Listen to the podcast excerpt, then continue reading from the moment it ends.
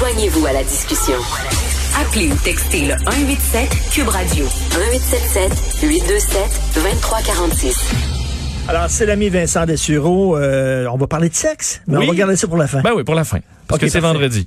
Euh, tu te fais vacciner dimanche? Oui, je suis excité. euh, bon, c'est c'est- c'est- c'est dimanche que ça se passe. Et j'ai été, écoute, de ma génération, je dois être dans le top 10 de ceux qui ont été le plus vite. là. J'étais pendant une pause, euh, et j'étais tout près. là. J'ai vu le site Clic Santé commencer à ralentir. Oh, on doit être en train de changer les âges.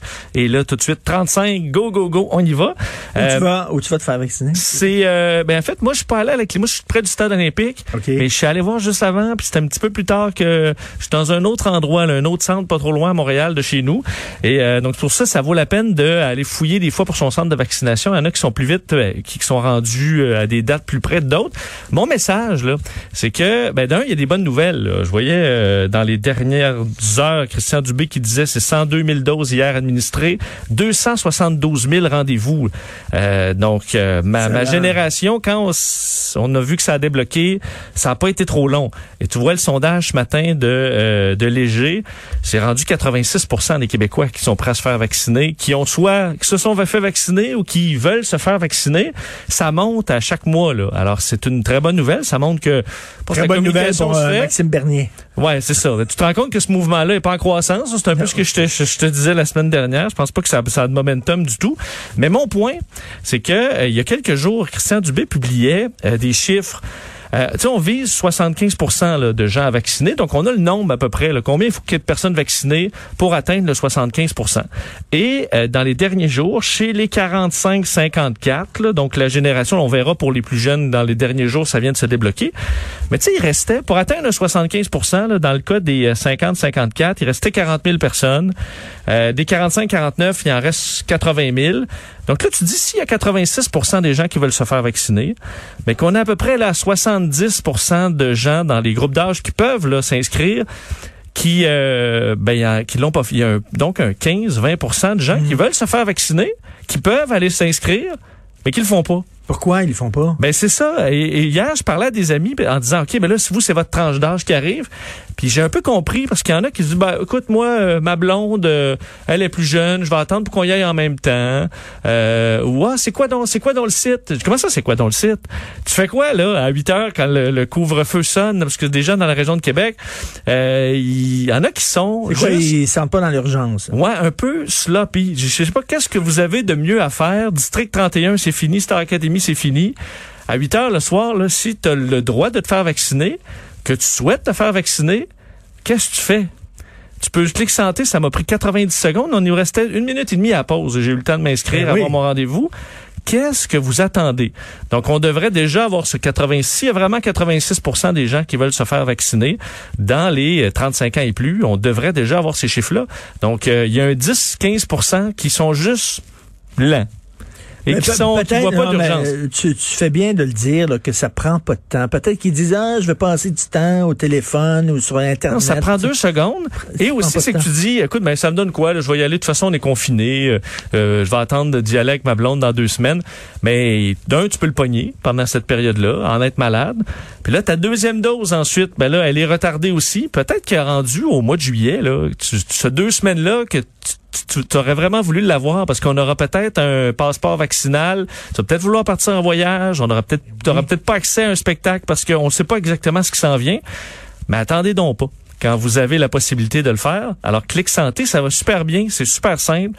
Et allez, euh, ben, vous bouquez votre rendez-vous. Aux États-Unis, euh, on donne des gâteaux, des bières, de l'argent, des Ouais. fleurs aux gens qui se font vacciner. Ouais, je trouve On ça tellement niaiseux. Ben, comme même ici de demander des heures là, de, écoute, c'est le plus beau cadeau que la science nous aura donné dans les dernières années. Là. Ben Et oui. si c'est pas dans notre vie, euh, même à moi, je comprends que tu peux être vraiment à l'heure près pour arriver. Là, puis je comprends qu'il y a des familles qui en, qui en arrachent. Mais même à ça, de tu peux te faire vacciner le soir, tu peux te faire vacciner le matin, tu peux te faire vacciner sur l'heure du midi. Bientôt en charge. Oui, et ça te bientôt en charge. Ça te prend généralement pas trois heures à aller te faire vacciner, surtout que ça semble très rapide. Est-ce qu'on sous-estime le nombre de décès? Euh, Je sais pas si tu as vu cette euh, étude de la faculté de médecine de l'Université de Washington. Moi, j'ai quand même eu un choc. Euh, ils ont euh, fait une, une analyse des, des taux de mortalité dans plusieurs pays du monde pour voir si le chiffre annoncé par le gouvernement était euh, représentatif de la réalité. Et ce qu'on se rend compte, c'est que selon eux, pas du tout. Les États-Unis, entre autres, le pays qui est déjà le plus endeuillé, c'est 574 000 morts. Le vrai chiffre, selon eux, qui ont analysé la surmortalité en excluant, là, je dis, excluant, ils mettent dans l'analyse des suicides, des gens qui n'auraient pas été traités à cause que le système est engorgé. On parle uniquement des gens morts de la COVID. Là. Selon euh, l'Université de Washington, aux États-Unis, ce serait 905 000 morts. Presque un million de morts selon eux. Et là, tu vois par pays, là, l'Inde serait à plus de 600 000, le Mexique serait à plus de 600 000.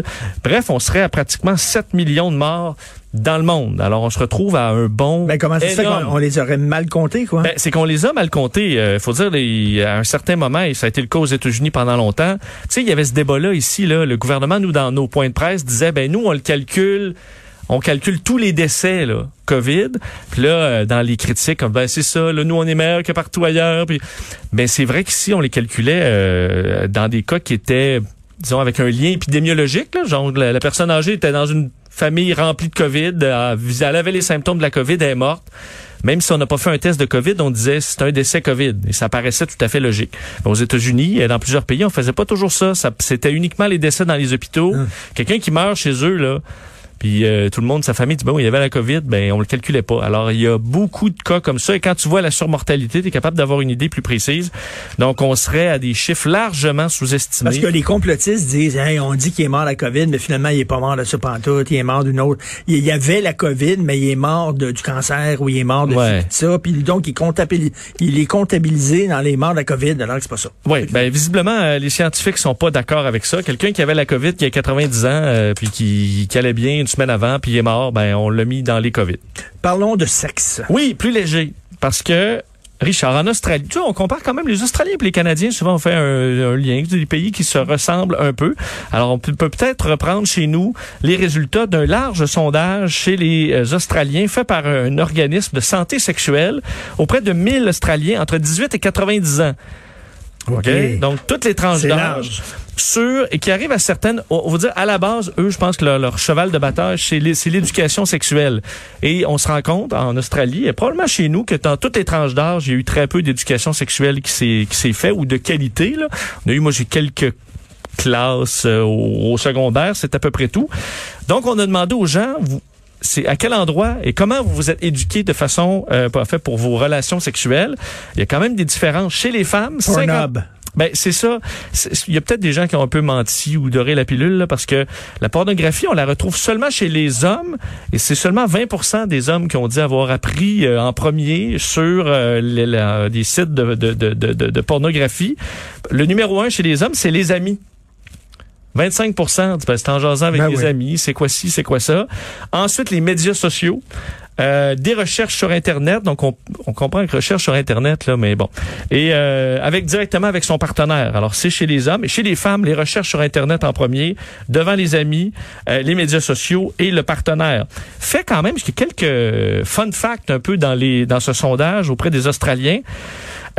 entre autres, au niveau de la simulation des orgasmes on dit souvent que c'est les, femmes qui simulent l'orgasme. Chez les Australiens. Ben, c'est pas pour un homme, ça c'est difficile de simuler. Ben, simuler. non, tu, tu peux simuler, puis au pire, tu, je sais pas, le condom, tu t'en débarrasses euh, assez rapidement. Hein? Le quoi? Le condom. Ouais, c'est ça. Ben là, t'es marié depuis 50 euh, ans. Mais parce que chez, chez les plus jeunes, chez les générations X et plus jeunes, les hommes sont en avance sur euh, la simulation de l'orgasme. 27% disent le faire ben, c'est couramment contrairement à 18% des femmes. Mais qu'est-ce que ça veut dire, ça? Ça veut dire qu'il n'y a pas d'éjaculation? Non. Fais semblant. Puis après, à quoi ça sert? Non, mais, non, mais toute la porno est basée sur l'éjaculation. S'il n'y a pas d'éjaculation, il n'y a pas de porno. Oui, mais là, si tu n'es pas capable de livrer euh, non, mais tu sais, des fois, tu perds tu le... deviens animateur de radio. tu perds le momentum. T'es dedans, t'es dedans, puis là, finalement, il y, a une idée qui te passe dans la tête, puis là, ça, tu perds le, momentum. C'est ça, t'es pas capable d'aboutir, ben, tu fais semblant. Arrête, Richard, ça évoque des images en tête du monde, puis c'est pas le fun. Autre différence, lumière allumée ou lumière éteinte? Ben là, les femmes préfèrent la lumière allumée et les hommes, en moyenne, préfèrent la lumière... Euh, là, les femmes préfèrent la lumière éteinte Ben oui. et les hommes, la lumière allumée. Ben oui, Évidemment, parce la qu'on est, on est, on est plus laid que les filles. Fait que, évidemment. Et- bon, tu vois, c'est une très bonne analyse. C'est exactement pour ça. Le gars veut voir la fille, mais la fille veut pas voir le gars. Même le gars veut pas se voir lui-même. Mais tu sais que dans la réalité, c'est davantage parce que les femmes se, se sentent souvent pas belles et tout ça. Alors, Non, on préférait belles. la. Ben, je Non, sais, mais belles. quand on leur demande 40 des, entre autres des femmes milléniales disent que c'est à cause de ça qu'ils préfèrent la lumière éteinte. Et si je vous demande, dans les groupes là, hétéros, gays, lesbiennes, quel est le groupe le plus satisfait sexuellement? Ah, gay. Gay. C'est les lesbiennes. C'est vrai? On dit d'un 100% des lesbiennes questionnées rapportent euh, prioriser le, le- le plaisir de la partenaire et euh, elles sont le groupe le plus satisfait sexuellement. Alors deux femmes ensemble, euh, visiblement au niveau sexuel, ça se passe bien. T'as des menteuses. Faut pas que nos Peut-être. blondes écoutent ça. Et un mot J'espère que ma blonde n'écoutera pas ça. Oui. et dans toute l'Australie. et euh, Pourquoi pas? Ah oui. Mais il faut être là. Ah oui. Ce serait le fun. Avec sa meilleure Et- amie. Oui. Richard, dans toute l'Australie, il y a la Tasmanie qui ressort. En Tasmanie, c'est la seule région australienne où les femmes ont plus d'orgasme que les hommes. D'où le diable. Mais c'est ça. Alors, ils ont... euh, ça spin sur un moyen temps.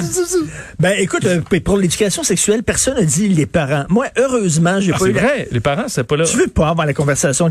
T'imagines ton père, bon, bien temps qu'on se parle de la masturbation. Viens Ah, ici. Quel va- malaise, hein. Ah, quel malaise. Non, je pense que c'est plus l'école. euh. Te Mais souviens-tu? tu vois, si c'est ton mononcle, c'est encore pire. Tu sais, tu comprends? Ouais, Il y a des affaires en famille. Là. Tu sais, tu peux te donner des cues en. euh, tu sais, je pense, je pense que c'est important qu'on parle de sexualité De parler de sexualité avec tes oui, enfants, de parler toi? de sexualité. T'es pas obligé d'aller dans le détail, Richard. Qu'est-ce qu'il aurait dit? Tu sais, Ben, t'es pas obligé de donner tes meilleurs sites porno préférés. tu sais. D'ailleurs, tu sais, 20% des gens qui regardent la porno, tu te demandes pourquoi l'autre zouf, là, euh, Ouais. de Pornhub, qui s'est Non, mais j'ai dit un manoir, 20%. c'est à coup de millions de dollars. Je dis 20% ont utilisé ça comme premier outil d'éducation sexuelle. C'est c'est grave, là. Ouais. Parce qu'on trouve des affaires un peu sordides aussi dans le porno. Fiston, viens, moi t'appeler, moi t'apprendre, c'est quoi du lube? Aujourd'hui, on parle de lube.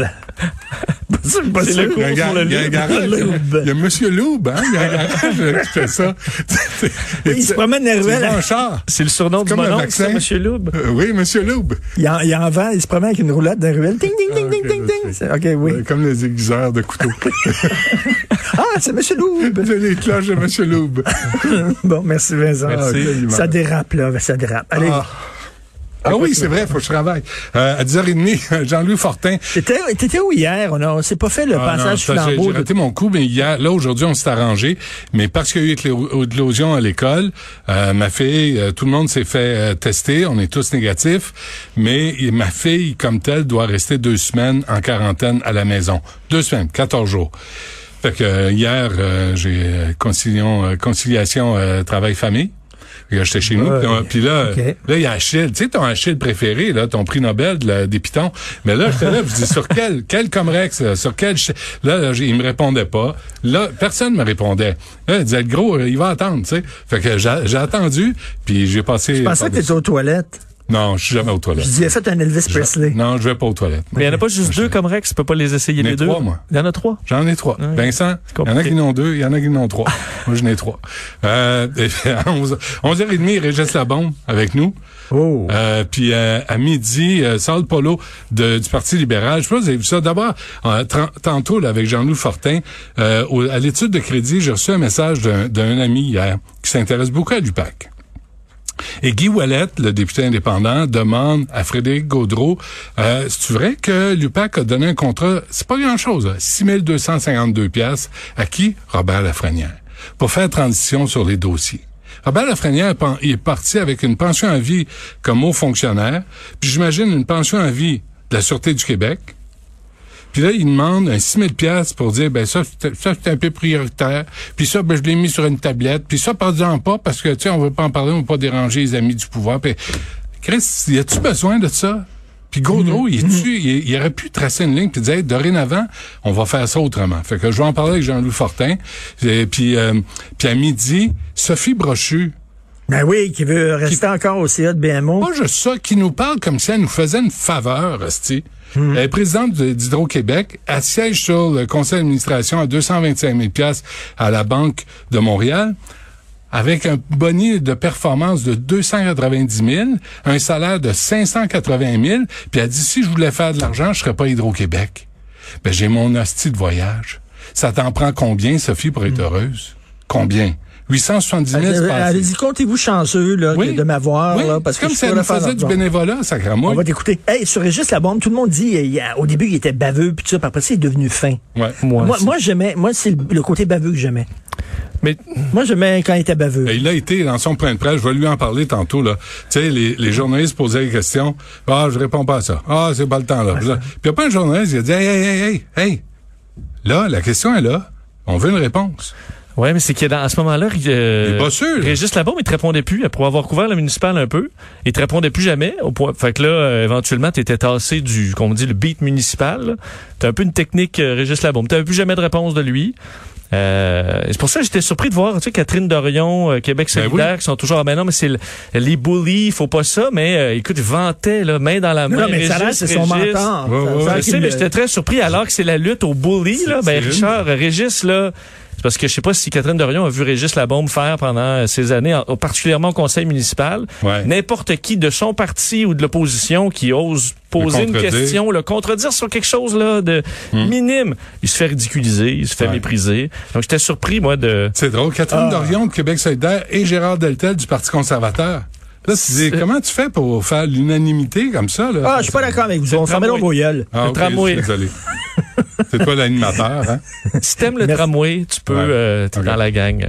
Merci beaucoup. Je, je peux-tu là, saluer mon équipe, s'il vous plaît? On Vas-y. travaillait fort. Salut-là pour que je commence, sacrément. J'ai une job à faire, moi aussi. Il est 37. Ben oui, choqué. Alors, euh, à la recherche, Carl March- Marchand. Merci beaucoup, Carl. Le mot de Boutet aussi. Et à la console, à la réalisation, l'incontournable Achille Moinet. On se reparle le lundi 8h pour on écoute Benoît.